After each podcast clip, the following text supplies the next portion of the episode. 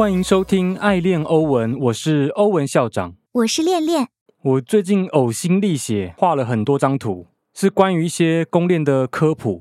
因为我最近想写一系列的文章，去解释一些公链的科普知识。因为我发现，因为我在币圈已经两年了嘛，然后身边很多朋友，他们对于公链其实都不是很理解。就我们身在币圈，都大概了解什么是区块链，可是各个区块链到底有什么不一样？这些区块链他们的币适合我们去投资吗？就是我身边很多朋友，他们对于公链其实都不是很理解。那跟他们聊过之后，才发现是因为公链它的最底层的架构实在是太学术了，就很多很多的专有名词啊，所以也导致他们一开始看到这么多专有名词，可能就不太想深入去研究了，宁愿去做合约，可能对他们来讲是比较容易的。那不过我自己是非常喜欢公链，看我的 podcast 名字就知道了嘛，我 podcast 就叫爱恋欧文，而那个恋就是公链。我自己对于公链是非常热爱的。而且我自己主要大部位的资产配置都是配置在公链币。那我希望把我所理解的转化成比较白话的知识，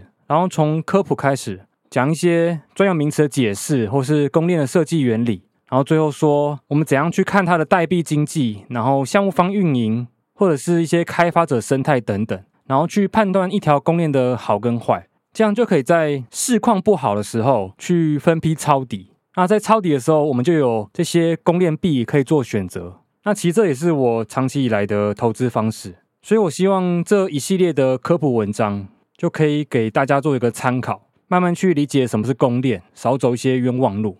那我这一系列的文章叫做“你这慢吞吞的臭公链”，是因为这些公链实在是很慢，有点受不了。我希望这些公链，他们总有一天可以颠覆这个世界。那今天就来分享我这一系列的文章的第一篇公链，它是如何扩容的？它的扩容的底层逻辑是什么？那我们就请练练来帮我们开个场。好，今天我们要来为各位解释公链的扩容原理，希望用白话的方式让你简单理解公链。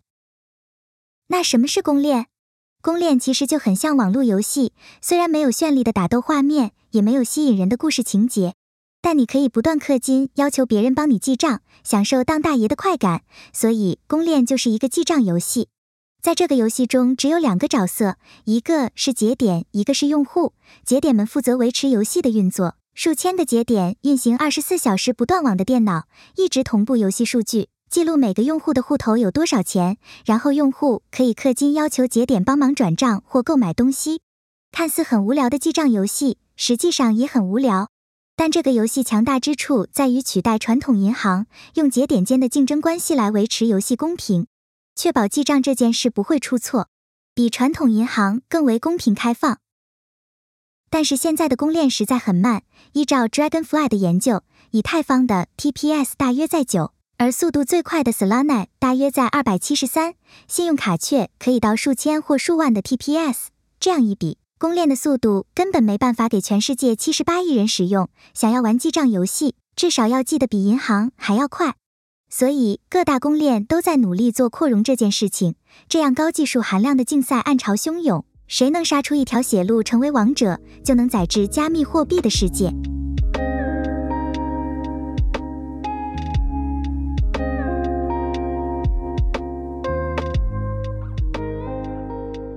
感谢练练。我这边做一个补充，所以扩容就是让供电的处理速度变快，可是它也不会让节点的成本提高。在第二个专有名词叫做 TPS，它的定义就是每一秒可以处理几笔交易。那 TPS 它常常就用在我们各个供链去比较它们处理速度，TPS 越高就代表它每秒可以处理更多笔交易，那它的速度就是更快的。那供链的扩容方式有很多种。从新闻啊，或自己搜寻文章，应该都会看到，例如一些模块化啊，或是应用链啊，或是零知识证明啊之类的，有很多很多的扩容方式。那究竟这些扩容方式在做什么事情呢？那它解决了什么问题？那我们要知道它解决什么问题，就要先知道到底公链它的问题出在哪里，它为什么速度快不起来？那这个时候，我们就要去理解它公链的运作步骤。从最一开始，用户他送入交易之后，节点做了哪一些事情？然后由这些事情，我们一个个去细看，到底卡在什么地方，我们就能知道这些公链的项目方他们想要改善什么问题。那我先讲一下公链的运作步骤，这个只是简易的步骤哦，每一条链他们设计方式都不一样。那公链运作的第一个步骤就是用户他会先送进来交易。其实你有操作过区块链的话，例如你用你的小狐狸钱包或是你的冷钱包的话，其实你在做任何交易，你在 mint NFT，你要把你的交易要求传给这些节点。那可是这边就会有个问题是，如果今天用户数量非常多，或者是不是真人在送交易呢？可能是很多的机器人在送交易。那那个送进来的交易量就是非常非常的大。那如果一个节点它要接收这些交易需求，可能如果是十个交易需求，它还可以处理；那如果是上百万个交易需求，它可能就没有办法负荷了。所以在用户送入交易这个方面，就是需要有足够的网络速度、网络频宽，这样节点才可以负荷。再来第二个步骤，就是这些节点他们接受交易之后，他们要去计算交易，他们要去查用户的。账户余额够不够啊？或者是送进来是要跑智能合约的要求，他们就要去试跑这个智能合约的执行结果会是怎么样。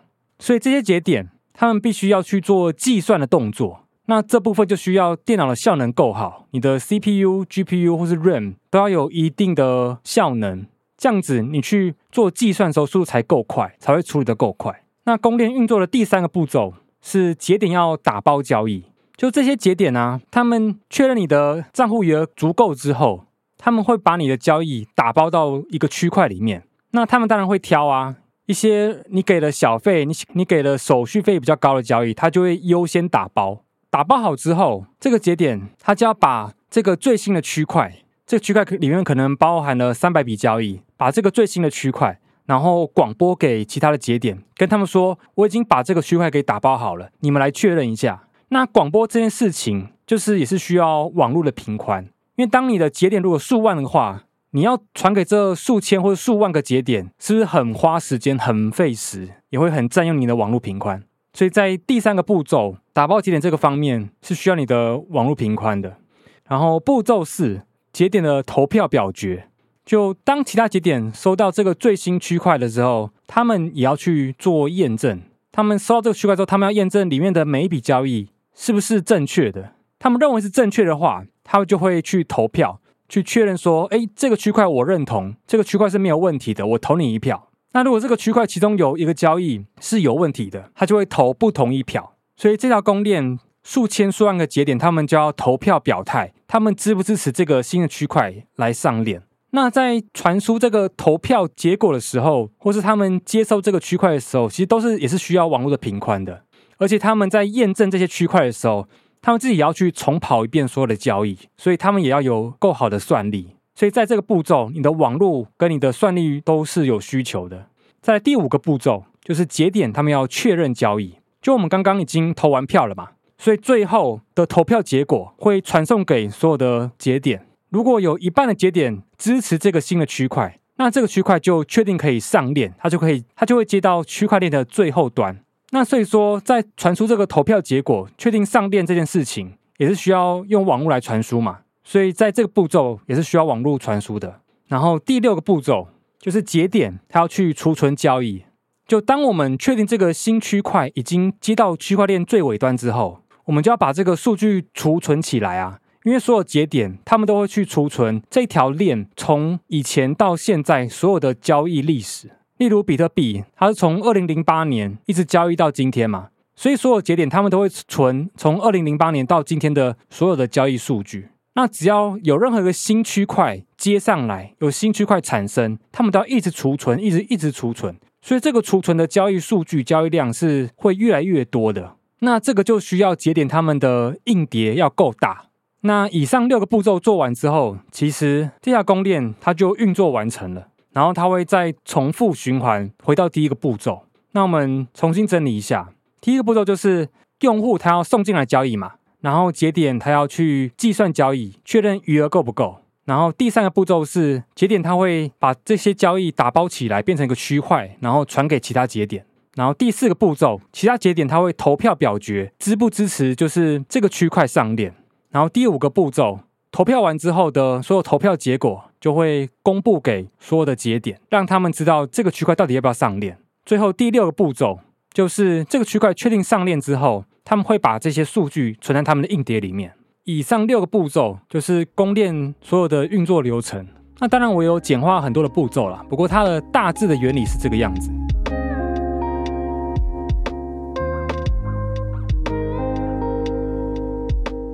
那我们简单就会来发现，在很多步骤我们是需要网络的传输的，所以你的网络要够好。还有节点，他们也要去计算交易，所以他们的 CPU、GPU 这些算力的硬体，他们也要够好。再来，他们最后还要储存交易，所以你的硬碟也要够大。所以我们可以归纳一下，其实公链的快慢最纠结的地方就是节点它的硬体效能是有限制的。你的网络速度是有限制的，你的 CPU 啊，你的 GPU，你的效能也有限制。你要再提升的话，你要花很多钱去购买一些高阶设备，那一般节点是负担不起的。那有网络，你的计算能力，你的储存空间，就是你的硬碟啊，你的 SSD 啊，这些全部都是成本。那我们该怎么改善这个问题呢？其实，在以前供链发展的历史，有很多很多的讨论。那有两个很直观的提升 TPS，就是公链速度的两个方式。不过这两个方式其实不太可行。不过这两个方式非常直观，我来讲给各位听。第一个可以让公链加速的方式，就是增加区块的大小。因为我们知道区块链它就是一个个区块它去串联而成的嘛。那你一个区块，例如只能包含一百笔交易，然后每产生一个新的区块，可能是十五秒。意思就是说，你每十五秒只能处理这一百笔交易。那如果我们增大区块的大小呢？例如我们把这个区块变大，让它可以容纳一千笔交易呢？那将会发生什么事情？就你同样十五秒，可是你本来从一百笔交易增加成一千笔交易，那是不是它的处理量就变大了？而且放大了十倍，非常厉害。所以就会觉得，哎，啊，这样我们就把区块变大不就好了吗？我们的公链就变快啦。可是这个最大问题就是，因为我们刚刚说到。所有的打包的这些区块啊，他们要一直互相传输，传给其他节点嘛。所以说，当你的容纳的交易笔数变多的时候，代表这个数据是变大了。所以当数据变大的时候，你要传给其他节点就会花更久的时间。所以这会让网络的负担变得很沉重。所以区块大小增加，就是增加区块大小这个方式是不太符合成本的。再来另外一个直观的加速方式是缩短出块的间隔。这怎么说呢？例如一个公链，他们每个区块出块时间是间隔十五秒。那如果我今天设定每五秒钟就出一个块呢？那这样 TPS 是不是就直接变成三倍，速度就快了三倍啊？看十五秒出一个块，跟五秒钟出一个块，那五五秒钟这个就快很多啊，对不对？可是这边有个问题，就是因为我们刚刚讲说节点数量非常多，所以他们要一直去交互资料，去同步最新的区块。那所以同步需要时间啊。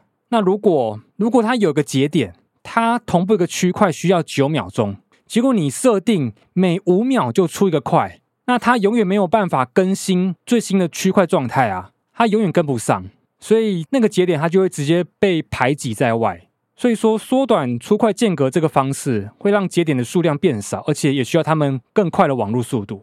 所以总结一下，这两个很直观的加速方法。其实都是必须要让节点的硬体效能是提高的，所以增加区块的大小，或者是缩短出块的时间，这两条路是不可行的。那公链它要怎么去做扩容呢？其实他们走的是另外一条路，叫做软体的升级。那这软体的升级，我把它分为三个方向：第一个是跟算力有关，第二个是跟网络有关，第三个是跟储存有关。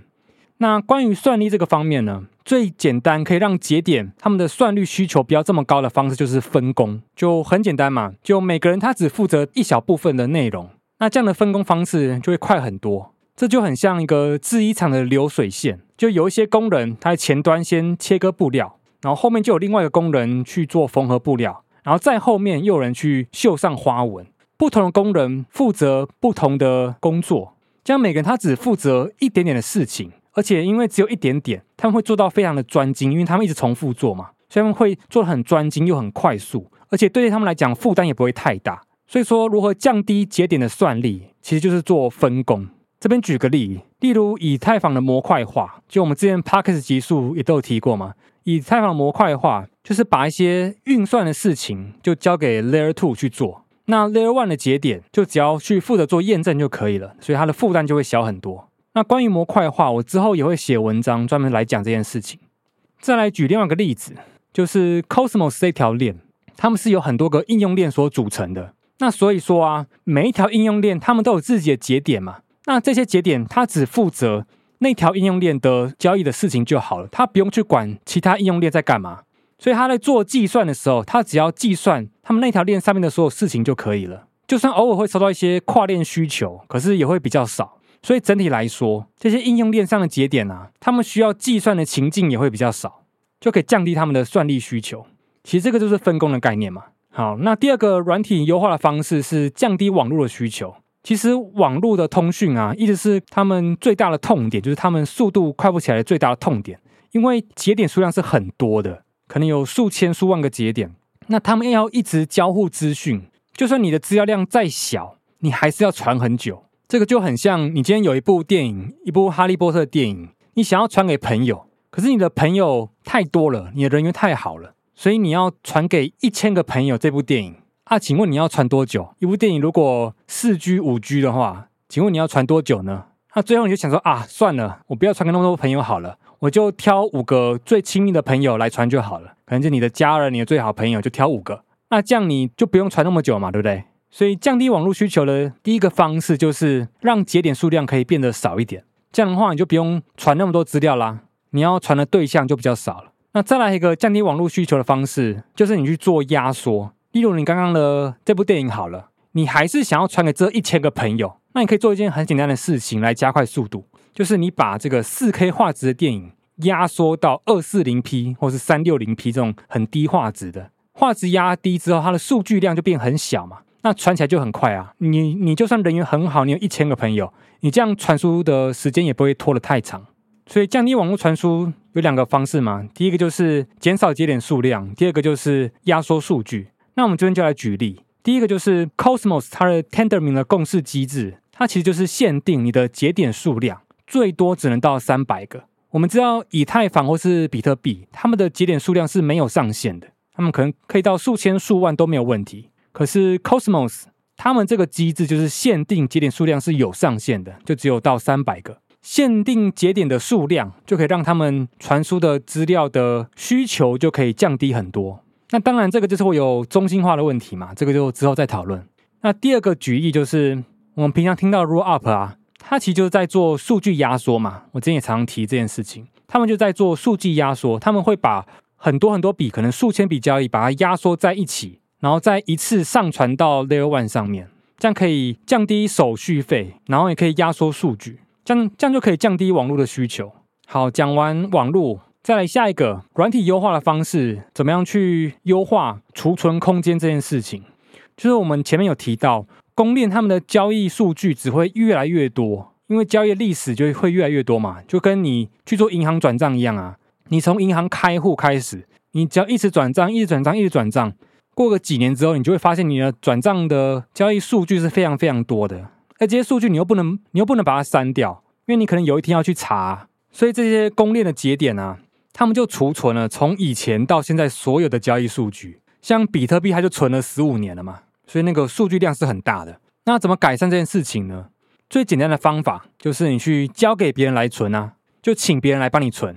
例如以前大家电脑里就是你你家里的低潮啦，你家里的低潮是不是在以前都存着很多的影片？然后存一存就会发现，哎，啊我的硬碟好像不够用了，然后你可能就会去买新硬碟来储存。不过现在时代在进步了，很多的影片它都放到网络上。到一些串流平台上面，所以现在你的低潮可以不用存那么多影片了。你要看什么啊，就直接上网去看就可以了。所以就释放了你的低潮。所以这件事情就是把数据交给别人来储存了。那以公链来讲的话，例如 Solana，我之前有写一篇文章来讲 Solana 嘛，Solana 他们就是把一些交易的历史数据啊，交给 Airwave 来存。就 Airwave 它是一个分散式的储存空间，就是 IPFS 啦，它会把同样的数据、同样的资料复制在不同的地方，复制在不同的节点里面，然后让他们去储存，就等于有有复制的话，等于说一直在备份很多个地方嘛，那这个数据就会比较安全。那 Solana 它把这些交易的历史数据交给 Airwave 之后，他们自己的节点就不用存那么多交易数据啦。当他们需要去查数据的时候，他们就去跟 Airwave 去拿就好了，所以这样就可以释放节点的他们的硬碟的空间。在第二个例子就是 Mina 这条公链，Mina 这条公链可能各位比较少听过，它很特别的是，它是用零知识就是 zk 的方式去把交易历史去做快照，做完快照之后，它只会有一个最后的结果。就是最后的交易结果。那他们所以说每个节点它只会存最后的交易结果，它不用存过往的那那些交易历史。那只有这个最后的交易结果，那数据就非常非常的小啊。所以这些节点他们就不用存那么多的数据。那不过就有个问题，那如果当今天有一个人要去查最原始的数据呢？以前的过往数据呢？他们会有特定的节点负责去存全历史，就是全部的交易数据。那所以，当你要去查的时候，你再跟那些节点去调资料就好了。那其他节点，他们只要存快照结果就 OK 了，他们不用存全部数据。那所以我总结一下，就是公链的软体优化就分了三个方面：一个是算力，一个是网络，一个是储存。那每一条公链，他们都有各自的优化的方式嘛。那我之后的文章会更细部的去探讨这些公链，他们到底是怎么做扩容的。例如以模块化来讲好了，模块化其实可以讲很多很多的内容。或是以太坊他们的 roadmap，他们以后要做的所有升级，其实都有很多东西可以讨论。那这个就是我们未来的文章内容。那我帮今天的文章最后做个总结，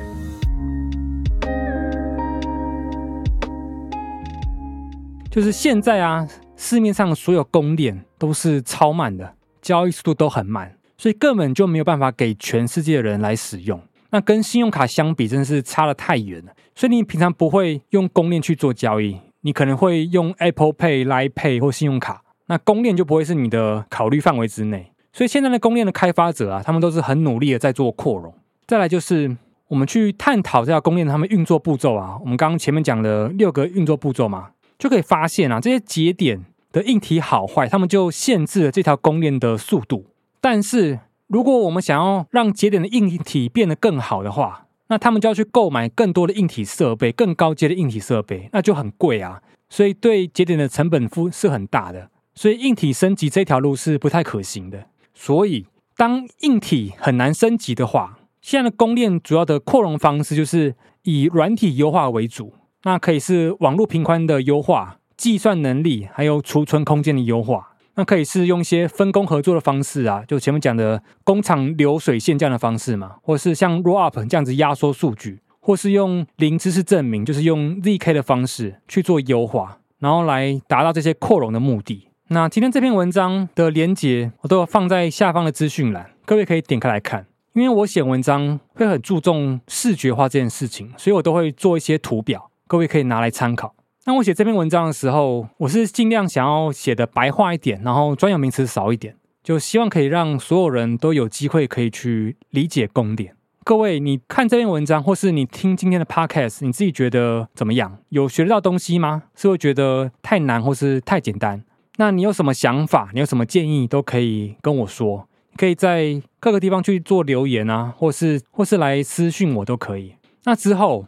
我这一期的科普文章，就是你这慢吞吞的臭宫链这个这一系列的文章，我会陆续的上架，让你慢慢去了解宫链在做什么，甚至到最后你有办法去做宫链的投资。